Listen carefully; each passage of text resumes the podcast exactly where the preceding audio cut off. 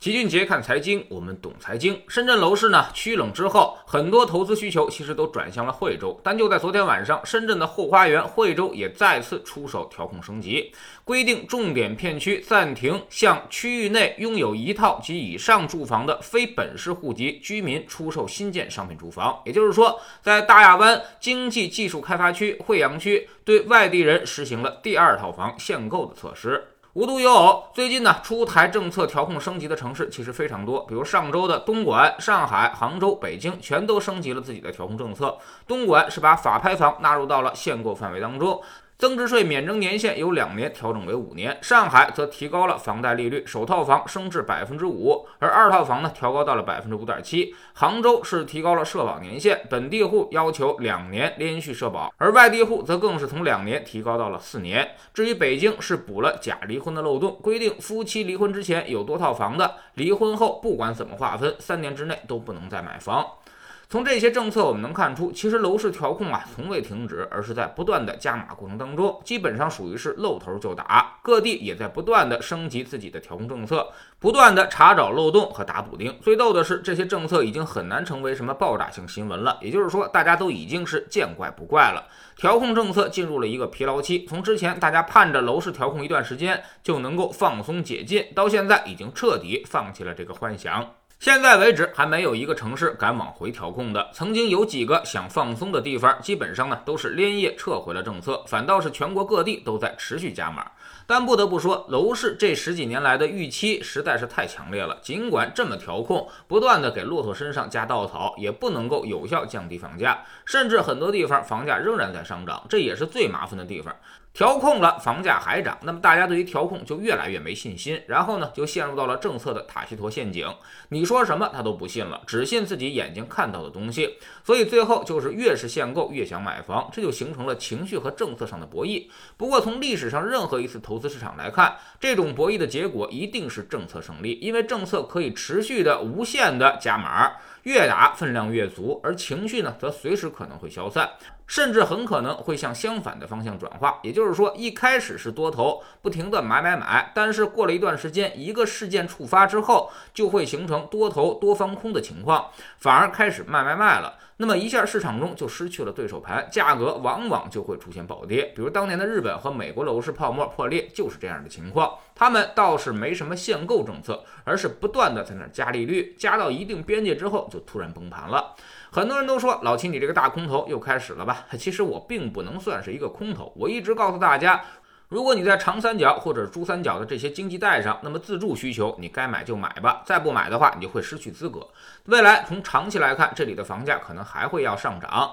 毕竟这是人口流动的目的地，也是经济最发达的地区。但是未来涨速可能并没有那么快了，也就是说，明显会有一定的波动。老齐一直说的一个观点就是，投资就很不划算了。第一，它长期上涨肯定跑不赢资金成本，你贷款买房，最后发现房价虽然涨了，但你还是亏损。的第二呢，就是我们有其他的地方，完全可以赚到更多、更稳定的收益，所以没必要在这个上面非得较劲。房子的风险收益比现在已经很不划算了，这种资产估值极高，又不具备升息能力，所以实在是不太适合投资。不过呢，最近一段时间看到这种加稻草式的调控，老齐又有些新的担心了。我真怕它崩盘，因为十次危机九次房地产，房地产如果崩盘的话，所有的投资市场可能都会出现问题。如果一直不能把房价稳定下来，那么总是政策和价格上涨进行对抗的话，那么就不好说哪天就稀里哗啦了，谁也不知道这个临界点到底在哪儿。现在都是多部门行动，住建部管限购，而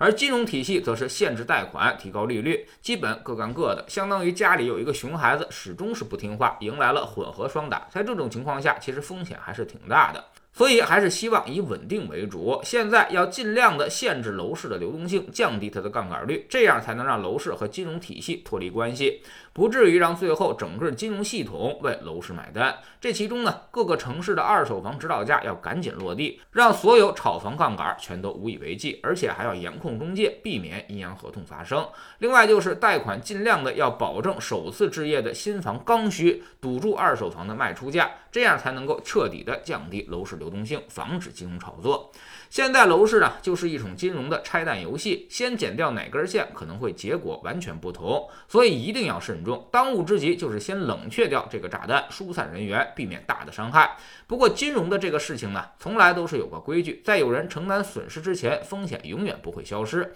那么下一步可能就该考虑，到底该由谁来承担这个楼市巨大泡沫的损失问题了。老齐可以大胆预测啊，那么未来政策肯定是会让手里有多套房，甚至有大把贷款的人来承担这个巨大损失的，这也是未来重点考虑的二次分配改革的方向。所以现在，如果你手里有多套房，如果不住的话，就应该趁着流动性没有见底之前，尽快的出手。有时候呢，不能光看这个挂牌价，房子这种东西啊，你不卖一卖试试，永远不知道它到底有多难卖。知识星球秦杰的粉丝群，昨天呢，我们讲了对于白酒行业的估值状况。今年以来，整个行业跌去了百分之三十，重点的浓香科技和酱香科技跌幅都在百分之四十附近。这么大的跌幅下来，那么白酒能抄底了吗？该怎么抄底呢？我们总说投资没风险，没文化才有风险。我们不但会给你结论，还会告诉你逻辑和原因，让你可以自己掌握一套分析的方法和技巧。在知识星球老七的读书圈里，我们继续讲《股票深度交易心理学》这本书。这本书讲完之后呢，我们会给大家带来一本关于情情。商的书，正是这本书呢，把情商的概念送入到了国内之中。所谓的情商呢，就是控制情绪的能力。不少人都认为自己情商不够，那么到底该怎么去提高我们的情商呢？为什么说情商高的人更容易成功且不容易失败？每天十分钟语音，一年为您带来五十本财经类书籍的精读和精讲。喜马拉雅的小伙伴可以在 APP 顶部搜索栏直接搜索“齐俊杰的投资书友会”，老齐每天讲的市场策略和组合配置，以及讲过的书都在这里面。读万卷书，行万里路，让自己获得提升的同时，也可以产生源源不断的投资收益。欢迎过来体验一下，给自己一个改变人生的机会。